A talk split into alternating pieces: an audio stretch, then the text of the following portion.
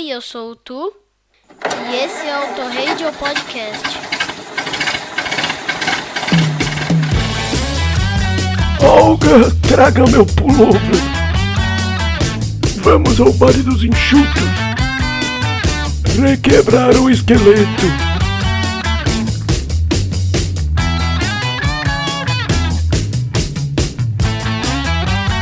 Ai, minha bursite. Olá, ouvinte fiel do Alto Radio Podcast. Aqui é o Valese e esse é o Discoteca Perdida Cinquentões. Podem até dizer por aí que agosto é o mês do desgosto, mas em 1972, quem gostava de rock não ficou triste não.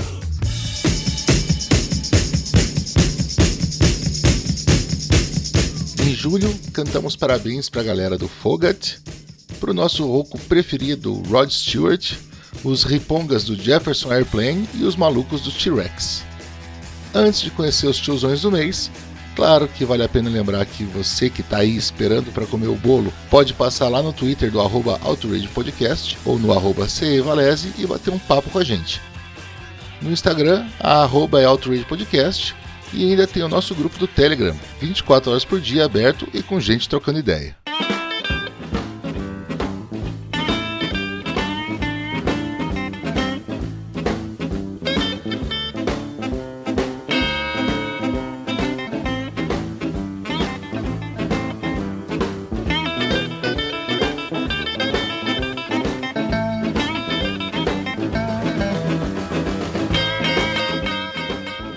Começamos a jornada de agosto falando dos Kinks, mas não exatamente daquela banda inglesa influente dos anos 60, com sucessos como You Really Got Me, e nem propriamente da trupe de teatro Vaudeville que eles viraram nos anos 70, mas do ponto de ligação entre essas duas encarnações do grupo dos irmãos Ray e Dave Davis. Everybody's in Showbiz é um álbum duplo com 21 músicas em 1 hora e 10 minutos bem divididos. No disco 2 temos gravações ao vivo, com os músicos se divertindo pra caramba em músicas como Banana Boat Song e Alcohol. Aqui o destaque vai para Muswell Hillbilly, um country a Johnny Cash e a adorada clássica Lola. E é muito bom que o show esteja na segunda parte do pacote, pois o disco 1, gravado em estúdio, é dedicado às agruras e incertezas de estrelas do rock, de saco cheio da estrada, quartos de hotel e refeições ruins.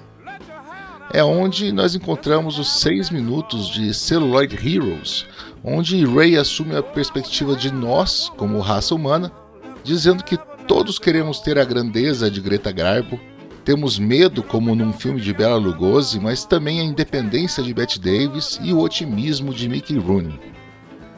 E em You Don't Know My Name é a vez de Dave nos contar que a vida pode ser muito solitária, mesmo que todo mundo te conheça, e ainda trazer uma batida alegre e uma guitarra ensolarada. Não é, sem dúvida, um álbum fácil nem coeso, mas a inteligência ácida das letras te segura por ali esperando a próxima música. Vale a pena conferir. Eric Clapton já disse que Buddy Guy foi o seu Elvis e que foi ouvindo o americano da Louisiana em 1970 que ele teve a ideia de sair dos Yardbirds e criar o Cream, pois foi o deus inglês da guitarra que produziu o disco do seu ídolo e do gaitista Junior Wells. Os dois tinham acabado de voltar de uma turnê com os Stones. O álbum, chamado Play the Blues, tem 10 músicas em 39 minutos do puro estilo de Chicago e de uma aula do gênero. Em My Baby She Left Me, She Left Me a Mute Ride, Wells presta homenagem ao seu ídolo, Sonny Boy Williamson. Bad Bad Whiskey é um blues relaxado que conta com a participação de Clapton dobrando com a guitarra os acordes acústicos e ainda por cima uma sessão de metais sensual. E T-Bone Shuffle, que está tocando aí, mostra uma interpretação hipnotizante de Buddy Guy na guitarra, enquanto o resto da banda se diverte porque sabe que a atenção está em outro lugar. Enfim, mesmo com toda a confusão e com as brigas entre a produção e a gravadora, que fizeram o disco demorar dois anos entre as gravações e o lançamento, em 72, O que encontramos aqui são dois gênios dos seus instrumentos da melhor forma possível e numa sintonia quase que inacreditável. Mais difícil ainda é encontrar a mídia física. Na lojinha do Jeff Bezos, o CD está saindo por 600 realetas, para vocês terem uma ideia. Vamos ao baile dos enxutos.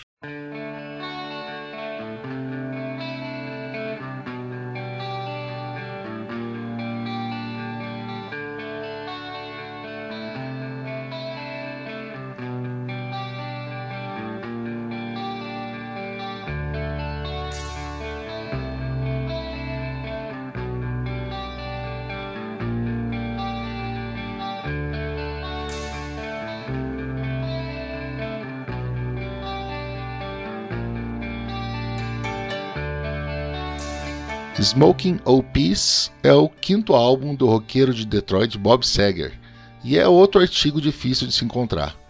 Não tá, por exemplo, no Spotify, no Deezer ou no Amazon Music. Ele foi lançado pelo selo Palladium da Reprise e retirado de catálogo até 2005, quando foi reeditado em CD pela Capitol Records. Mas você não topa fácil com as nove canções em 34 minutos por aí. E uma edição gringa do CD está saindo por mais de 160 dinheiros nacionais para importação. É um álbum basicamente de covers, e isso é declarado já no trocadilho do nome. Smoking o Peace é um termo para Smoking Other People's Cigarettes, o famoso fumo simidão. Não à toa a capa imita o logo do Lucky Strike. No caso, o S final aqui pode ser de songs, indicando que ele está inalando as canções alheias. Nós temos Love the One You Read, do Stephen Stills, funkeada e com a ajuda dos vocais femininos de Pam Todd. A dolorosamente romântica Hummingbird, de Leon Russell, onde Seger mostra toda a sua devastadora força vocal. E o rock and roll raiz de Chuck Berry com It Rock, com aquela guitarrinha tão conhecida mas ao mesmo tempo tão divertida, e um piano Hammond Rockabilly acompanhando. O disco foi gravado no porão de uma pista de boliche, e a lenda diz que o trovejar das bolas ajudou a encorpar o baixo nas gravações. Mas acho que isso é alguma coisa que você vai ter que ouvir para dar sua própria opinião. Vitrola! O anão com voz de gigante Ronnie James Dio resolveu dar um nome de outra raça da Terra-média à sua banda de blues rock, quando seus Prophets se transformaram em Electric Elvis e depois apenas em Elf, em 1967. No ano seguinte, um acidente vitimou o guitarrista Nick Pantas, fazendo com que o tecladista Doug Thaler trocasse as teclas pelas cordas. Gary Driscoll fazia a bateria David Feinstein ficava na guitarra solo e Dio cantava e tocava baixo. Em 72, os amigões Roger Glover e Ian Pace do Deep Purple resolveram dar uma força e convidaram o grupo para abrir seus shows, além de produzirem esse primeiro álbum chamado de Elf. Com oito músicas em 34 minutos, a obra tem uma levada bastante blues, com um pé no boogie-woogie em muitos momentos, como na suculenta First Avenue. Dixie Lee Junction começa calma, quase como uma balada, vocês estão ouvindo ela aí.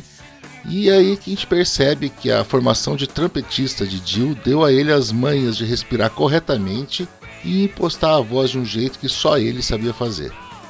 Já na segunda metade da música, a gente descamba para um southern rock acelerado com Lee Sawley que tinha entrado nos teclados brilhando.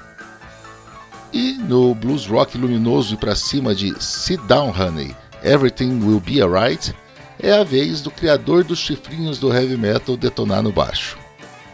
Elf é um álbum extremamente divertido que pode ser tocado de ponta a ponta em qualquer festa e não fazer feio em nenhum momento.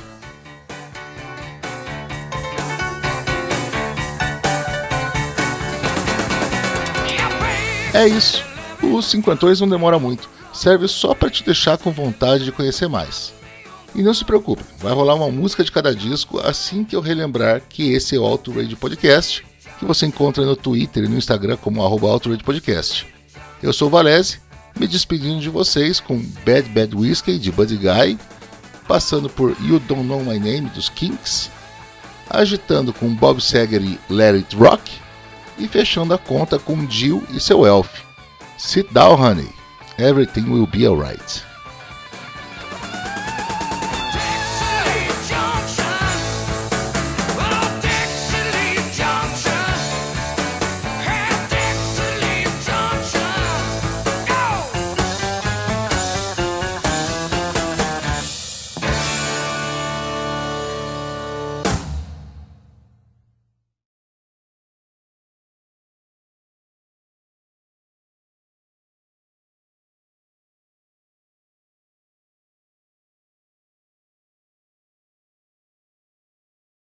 alto. O volume está muito baixo. Isso.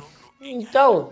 Então o quê? Tem que aumentar o volume. É. É o quê? O volume. Tem que aumentar. Isso. Então aumenta. Tomara. Vai, levanta. Levanta volume.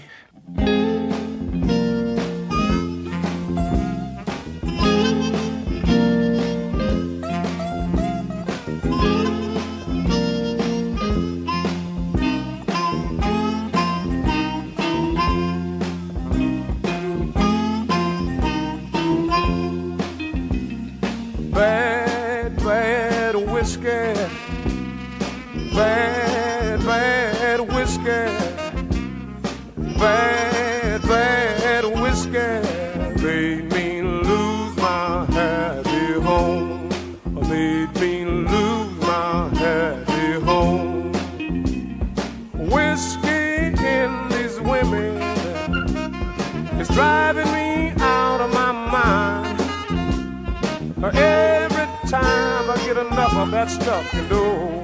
I think I'm doing just fine.